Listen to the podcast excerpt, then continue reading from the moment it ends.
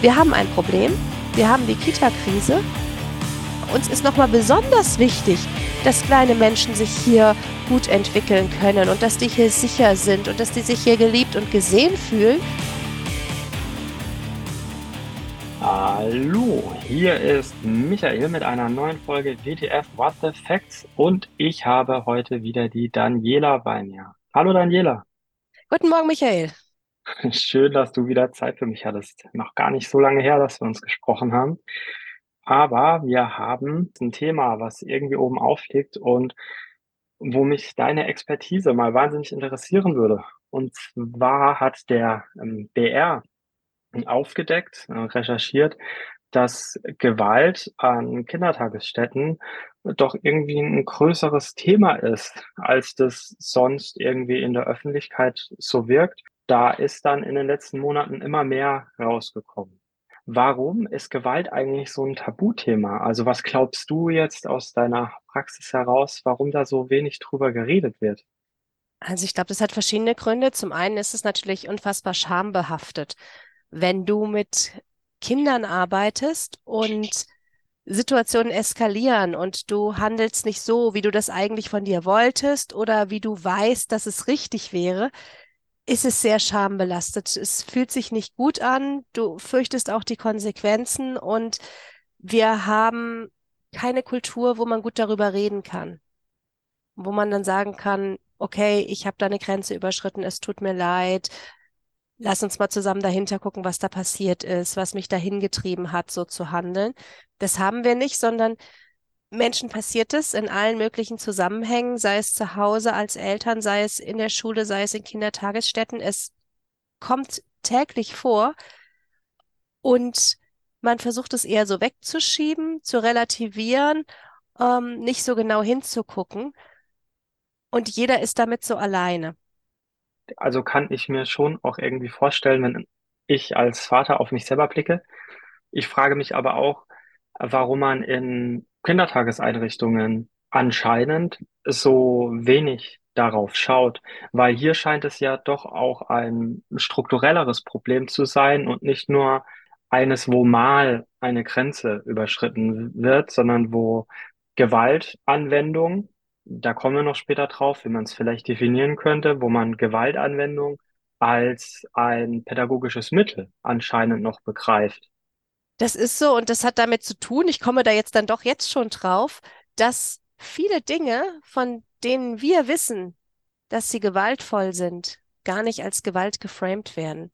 Nehmen wir mal in diesem Beispiel, da war, also in diesem WDR-Beitrag, da waren ja Beispiele drin, wie ein Kind wird vor die Tür gesetzt, muss da alleine bleiben, Kinder werden aus dem Gruppenbetrieb ausgeschlossen oder zum Aufessen gezwungen oder so.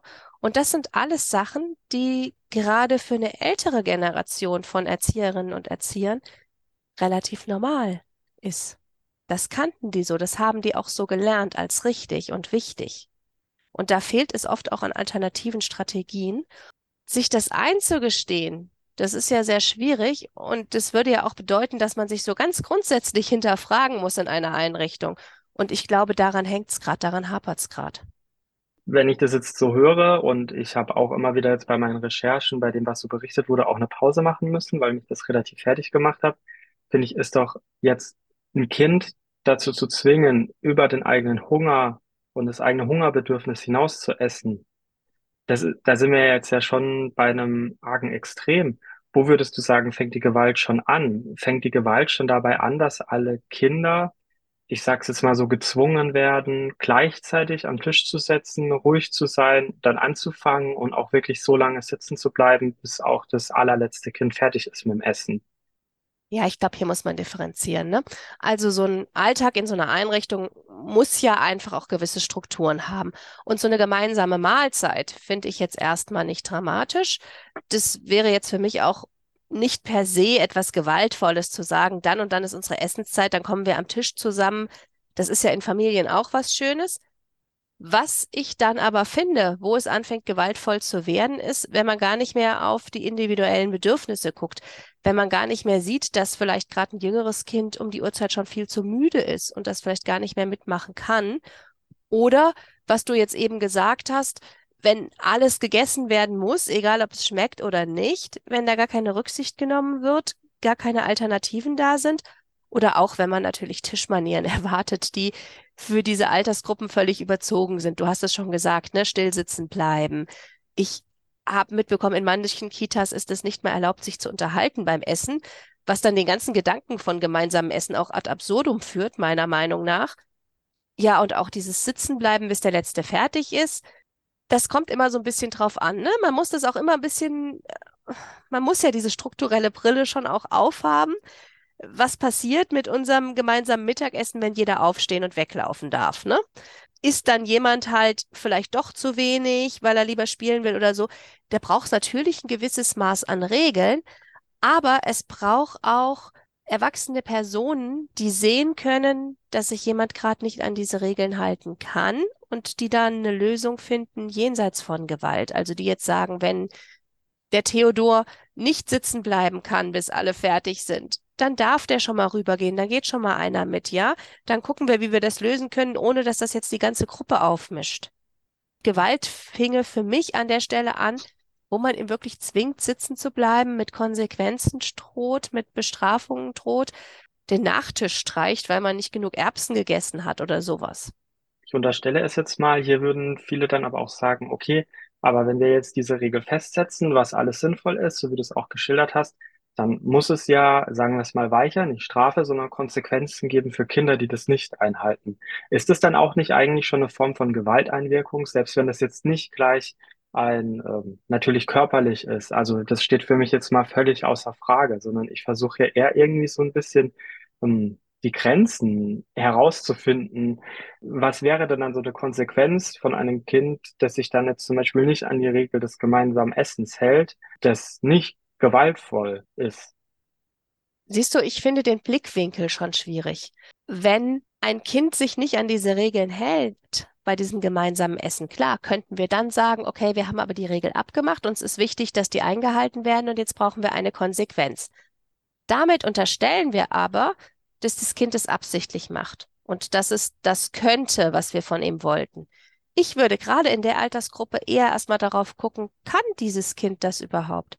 Ist das überhaupt jetzt in diesem Moment in der Lage, sagen wir, sitzen zu bleiben, sagen wir zu Ende zu essen, sagen wir ähm, etwas zu probieren, was es nicht mag, oder kann das Kind das einfach nicht?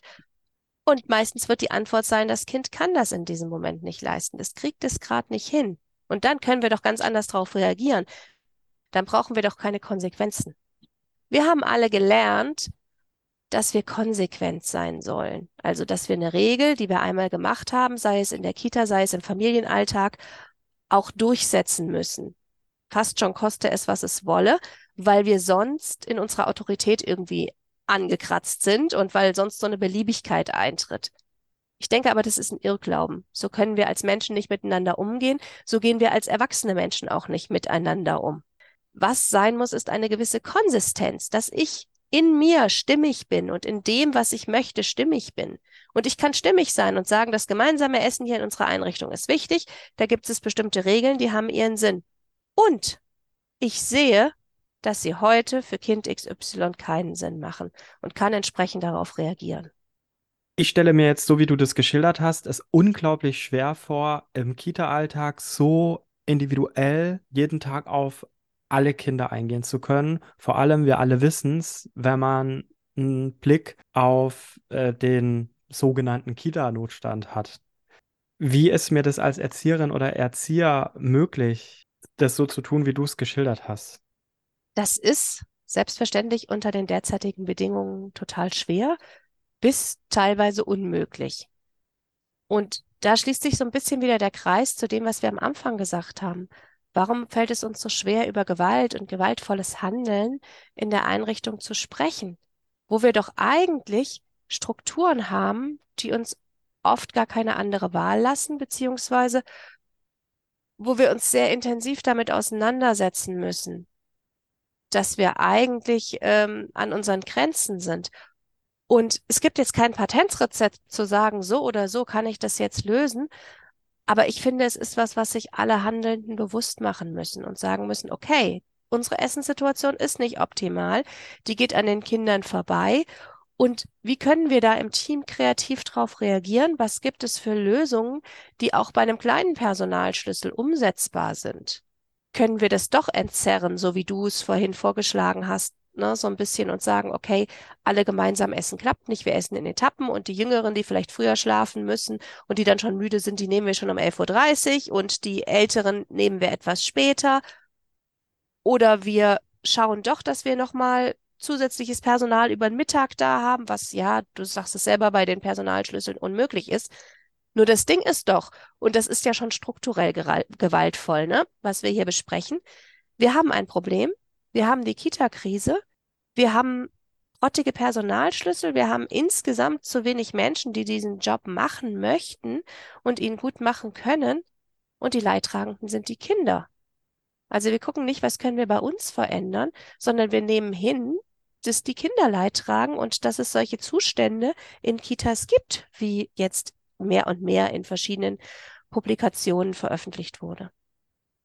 Woran könnte ich denn jetzt als Elternteil merken, hm, vielleicht muss ich da doch noch mal etwas genauer hinschauen auf dieses Gewaltthema? Also du meinst, ob dein eigenes Kind davon betroffen ist und darunter leidet? Ich wollte das Mhm. jetzt noch nicht so scharf sagen, weil ich finde, man hat es ja vielleicht an unserer Erörterung am Anfang gemerkt, es ja schon auch ein bisschen schwierig ist zu differenzieren, weil ich will schon zugestehen, dass Erzieherinnen und Erzieher auch Menschen sind, die auch mal einen Fehler machen. Und ich kann Absolut. verstehen, absolut, also mich jetzt bitte auch nicht falsch verstehen, ich kann auch verstehen, dass man so etwas dann nicht gleich zugibt und offen damit umgeht, dass man einen Fehler gemacht hat, weil das kann halt auch gleich wiederum unfassbare Probleme nach sich ziehen. Wie kann ich das abgrenzen oder überhaupt einmal bemerken, okay, hier brauche ich ein bisschen größere Awareness vielleicht als Elternteil, weil ich bin ja nicht dabei, ähm, Kita. Alltag, äh, kriegt es nicht mit und äh, habe vielleicht ein Kind, das nicht so redselig ist wie jetzt meins und wirklich von äh, der ersten Minute bis zur letzten alles erörtert was denn jetzt an diesem Tag so passiert ist. Ich finde, da gibt es verschiedene Ebenen. Das eine ist so die Ebene, dein eigenes Kind ist vielleicht betroffen, leidet unter Strukturen in dieser Kita, unter gewaltvollen Verhaltensweisen und erzählt aber nichts zu Hause, hat vielleicht auch gar keine Worte dafür, weil es vielleicht noch zu klein ist oder weil es gar nicht versteht, was da los ist, oder aber auch, weil es das Gefühl hat, das ist schon richtig, was die Erwachsenen machen, weil es also selbst auch gar nicht erkennt, dass ihm Unrecht getan wird. Du als Vater hast natürlich erstmal gar keinen Zugriff darauf, weil, wie du schon gesagt hast, du bist nicht dabei. Gleichzeitig bemerkst du aber vielleicht doch was, weil du kennst ja dein Kind und vielleicht haben sich Verhaltensweisen verändert, ja? Vielleicht ähm, ist Essen bei euch zu Hause auf einmal auch eine problematische Situation. Vielleicht erschreckt sich dein Kind über irgendwas ganz dolle oder ist nervöser oder hat Angst, wenn es mal einen Wasserbecher umschmeißt oder irgendwie sowas, dass sich was einschleicht, wo du merkst, es kommt nicht von mir. Bei uns wird in dieser Situation vielleicht jetzt gar nicht geschimpft. Trotzdem hat das Kind ein Problem damit. Und da kannst du hingucken und da kannst du natürlich auch Fragen stellen. Du kannst dich einmal natürlich an die Erzieherinnen und Erzieher wenden und sagen, ich habe das und das beobachtet. Könnt ihr euch einen Reim daraus machen? Nun wird das vielleicht nicht passieren, dass dann jemand sagt, oh ja, oh, da sind wir zu streng, danke, dass du es sagst, da müssten wir hingucken. Das wäre der Idealzustand. Wir haben schon besprochen, man findet ihn leider nicht häufig. Wenn sich das häuft, dann kann man da ja nochmal ganz anders auch als Elterngemeinschaft an die Einrichtung rantreten.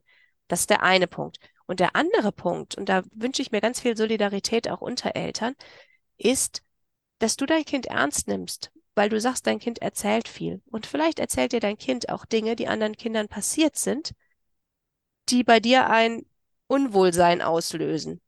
Und dann wäre es wichtig, dass du das auch kommunizierst. Also, dass du entweder in die Einrichtung gehst und sagst, hier, Leute, ich habe gehört, ähm, da werden Kinder echt ganz schön ausgeschimpft, wenn sie ihren Wasserbecher umschmeißen oder gezwungen aufzuessen oder sind da ganz unglücklich am Essenstisch. Was ist denn da los? Oder aber, wenn du weißt, um welche Kinder es geht, kannst du natürlich auch die jeweiligen Eltern ansprechen und sagen, du, der so und so hat mir das und das erzählt. Wie ist denn das? Erzählt euer Kind das auch? Wisst ihr davon? Seid ihr da im Gespräch? Dass man also auch für die anderen die das vielleicht nicht so kommunizieren können, mit hinschaut. Mit Blick auf Regelverstoße und nennen wir es in dem Kontext auch mal das, was es ist, äh, Strafen, finde ich, ist es schon noch irgendwie hm, herausfindbar, beobachtbar. Da, also da sieht man ja, dass irgendwie was passiert, was jetzt aber in diesen BR-Recherchen auch häufiger genannt wurde, war Anwendung von seelischer, psychischer Gewalt. Mhm. Nämlich vor allem häufig geschildert, wie ich gelesen habe, dass man äh, sich über Kinder regelmäßig lustig macht, also über immer über dieselben, also nicht irgendwie als Mhm. Gruppe über ein Missgeschick lacht, sondern ein Beispiel war, oder es war eben nicht nur ein Beispiel, es kam in mehreren Einrichtungen unabhängig voneinander vor. Übrigens will ich da auch sagen, nicht nur in Bayern, also bevor jetzt die, die aus den anderen ja. Bundesländern zuhören, jetzt sagen, aha, nee, das hat halt BR recherchiert, aber inzwischen sind die Recherchen auch äh, deutlich über äh, Bayern hinaus und es gibt in allen Bundesländern, in allen ähm, möglichen ähm, Regionen solche Schilderungen, dass ein ähm, Kind, was zum Beispiel einen Sprachfehler hat und in der Morgenrunde sich äußert, dann nachgeäfft wird von anderen Kindern und die auch darin unterstützt werden von der Erzieherin oder der Erzieher, dann halt das Kind äh, auch selbst irgendwie nachäfft. Das wäre jetzt so zum Beispiel ein Beispiel. Also ich wüsste jetzt einfach nicht, wie ich als Elternteil rausfinde, dass hier meinem Kind diese Form von äh, psychischer Gewalt angetan wird. Mhm. Wenn das Kind selber das nicht kommunizieren kann, ist es tatsächlich sehr schwierig. Ich meine, wenn es kommunizieren kann, dann äh, ist es leicht, dann ist dein Job eigentlich nur noch, dein Kind ernst zu nehmen. Wenn es das nicht kommunizieren kann, bist du auch da wieder auf die Hilfe der anderen angewiesen. Zum Beispiel darauf, dass ein anderes Kind zu Hause erzählt, die Lisa sagt immer so und so und dann lachen wir immer. Und dass man dann wirklich hellhörig wird und dass man dann nachfragt, sich mit anderen Eltern unterhält. Erzählt dein Kind das auch zu Hause und an Lisas Eltern rantritt und es so ein bisschen versucht, wirklich einzugrenzen. Das ist ja schon, also ich meine, das, was du da beschreibst, ist ja wirklich ein untragbarer Zustand, der ja auch nichts mehr mit Überforderung und mit Strukturen, die falsch sind, zu tun hat, sondern wo dann wirklich tatsächlich Menschen im falschen Job gelandet sind. Und da denke ich, ist nochmal eine ganz andere Art von Ansprache auch gefragt. Und das hat natürlich ein viel höheres Eskalationspotenzial, ne? Was macht es denn mit einem Kind, wenn es solcher Gewalt ausgesetzt ist, also insbesondere psychischer Gewalt? Was, was passiert denn dann in einem Kind in der Entwicklung? Das Ding ist, dass die Kinder das ja nicht hinterfragen, sondern das machen Erwachsene mit ihnen, denen sie anvertraut sind und denen sie meistens auch ein Stück weit vertrauen, die sie vielleicht sogar gern haben. Viele Kinder haben ihre Erzieherinnen und Erzieher richtig gern. Und in dem Moment, wo, sagen wir mal, Erzieher ähm, Klaus dich vor die Tür setzt und du da warten musst und nicht mehr am Gruppenalltag teilnehmen darfst, findest du das richtig. Dann glaubst du, dass das richtig ist, also als Kind und dass du das verdient hast. Und das finde ich dieses Problematische, dass Kinder das ja gar nicht hinterfragen. Wenn die sehen würden, da ist mir Unrecht getan worden, ja, und das auch kommunizieren können, das ist eigentlich die gesündere Variante. Das wirklich Ungesunde ist, dass sie es annehmen und dass sie das auch als Urteil über sich selbst annehmen. Ne? Dieses Ich störe, ich bin falsch, ich kann da nicht dabei sein, so wie ich bin. Trotzdem geraten sie vielleicht das nächste Mal wieder in eine Situation, wo sie wieder vor der Tür landen, weil sie nämlich das ein oder andere einfach noch nicht gut hinkriegen. Aber das hat ja nichts damit zu tun, dass sie als kleine Personen falsch sind, sondern damit, dass sie in ihrer Entwicklung noch nicht da sind, wo sie vielleicht sei, also wo Klaus sie gerne hätte. Das macht was mit dem Selbstwertgefühl mit, von Kindern. Ähm, das macht auch was damit, wie Kinder sich selber spüren und ihre eigenen Grenzen spüren. Denn ähm, das nächste, was ja passiert ist, dieses Kind, was da zum Beispiel vor die Tür gesetzt wird, ist totunglücklich darüber. Und oft wird auch dieses Unglück nicht aufgefangen. Also gesagt, okay, ich sehe, du bist jetzt traurig und das ist auch traurig, dass du hier vor der Tür sitzen musst. Da hast du jetzt schon recht, dass du jetzt ähm, irgendwie weinst oder sauer bist oder so. Meistens ist es ja auch noch, naja, ist ja deine Strafe, du bist ja selber schuld, nimm's hin. Also dein Gefühl und dein Unrechtsbewusstsein und dein Gerechtigkeitssinn wird ja auch noch in Frage gestellt und du verlierst ein Stück weit den Kontakt zu dir selber, zu deinen eigenen Gefühlen und ähm, zu deinem inneren Kompass, was richtig und falsch ist, was jemand mit dir machen darf und was jemand nicht mit dir machen darf. Hast du Erfahrung darin, wie nachhaltig dann solche Einwirkungen sind? Weißt du, ob das Sachen sind, die die Kinder dann noch lange oder vielleicht sogar bis ins Erwachsenenalter hinein mit sich herumtragen? Das hängt von ganz vielen Faktoren ab. Also das hängt natürlich zum einen davon ab, wie ist der Ausgleich in der Familie, ne? Ähm, wie werden die Kinder aufgefangen, was dürfen die für andere Erlebnisse machen, die man dem entgegensetzt. Das ist das eine. Und bekommen die auch zum Beispiel zu Hause ähm, die gegenteilige Message? Also bekommen sie wenigstens zu Hause gesagt, hey, das war falsch, was dir da passiert ist? Oder sind die Methoden im Elternhaus vielleicht ähnlich? Gibt es da auch die stille Treppe oder äh, Abwertungen, Beleidigungen? Ne? Das ist so das eine. Das andere ist auch ein bisschen Typsache. Wie viele Ressourcen habe ich vielleicht schon innere, als Kind dem etwas entgegenzusetzen? Was bringe ich da vielleicht schon mit? Und dann hat es natürlich auch was mit der Dauer zu tun. Wie oft, wie lange, wie regelmäßig warst du solchen Situationen ausgesetzt? Und ich sag mal, umso öfter du dieser Situation ausgesetzt warst, umso länger das gedauert hat und umso weniger zu Hause entgegengesetzt wird, umso mehr nimmst du das auch mit ins Leben. Wenn ich dich jetzt gerade richtig verstanden habe, dann ist es so, dass vor allem die psychische Gewalt umso stärker und größer wird, desto enger die Bindung an die Bezugsperson in der Kita ist. Habe ich dich da richtig verstanden? Ja, schon, weil du diesen Menschen ja schätzt und diesen Menschen für richtig hältst und für ein Stück weit auch unfehlbar und weil wir als Kinder glauben, dass das, was die engsten Bezugspersonen mit uns machen, verdient ist und so sein muss. Und je besser sich ein Kind da abgrenzen kann, desto weniger kratzt es das Kind an. Und je mehr dieses Kind da aber ähm, gebunden ist, je mehr macht es auch mit dem Kind. Wäre es dann nicht vielleicht doch besser, unterm Strich, wenn die Kinder vor allem in den ersten Lebensjahren, wo sie vielleicht zu Hause dann diese Stabilität und diese Basis erlangen können, äh, wie nanntest du das in deinem Buch? Das, das Gummiband? Mhm. Ja, dass das fest, ja. äh, ja, dass das äh, fest angebunden ist zu Hause erstmal, bevor sie dann eben in einen Kindergarten gehen. Also ist es dann vielleicht gar nicht so gut, die Kinder von eins bis drei in eine Krippe zu schicken. Naja, es kommt ja auf die Grippe an und auf ganz viele Faktoren, ne? Ähm, grundsätzlich ist es absolut okay, dass Kinder auch im jungen Jahren, also auch ne, zwischen eins und drei, zusätzliche sekundäre Bindungspersonen in ihr Leben bekommen. Und das können Krippenerzieherinnen und Krippenerzieher sein. Und erstmal unterstellen wir ja, dass sie das gut meinen und dass es zumindest, dass es zu menschlichen Fehlern kommt, die bei uns Eltern auch im Umgang mit unseren Kindern passieren. Ne? Es ist ja nicht so, dass wir unfehlbar sind, äh, im Gegenteil, ne? aber dass sie es im Großen und Ganzen gut genug machen. Ne? Wir gehen ja bei diesem Bindungskonzept immer davon aus, man muss es nicht perfekt machen, sondern nur gut genug. Und davon gehen wir ja jetzt auch erstmal wohlwollend aus, wenn wir unser Kind in eine Krippe geben. Und wenn das nicht gelingt, müssen wir natürlich reagieren und sollten das Kind nicht in dieser Situation lassen. Aber grundsätzlich würde ich jetzt nicht sagen, dass es ein Fehler ist. Und grundsätzlich ähm, ist es ja so, dass kleine Menschen sich sowieso an andere Menschen binden. Ne? Die Frage ist ja nur, sind sie da sicher gebunden oder sind sie es nicht? Und was ja passiert, wenn das Kind mit den Bindungspersonen in der Kita Gewalt erlebt, dass es trotzdem zu einer Bindung kommt, aber halt nicht zu einer sicheren.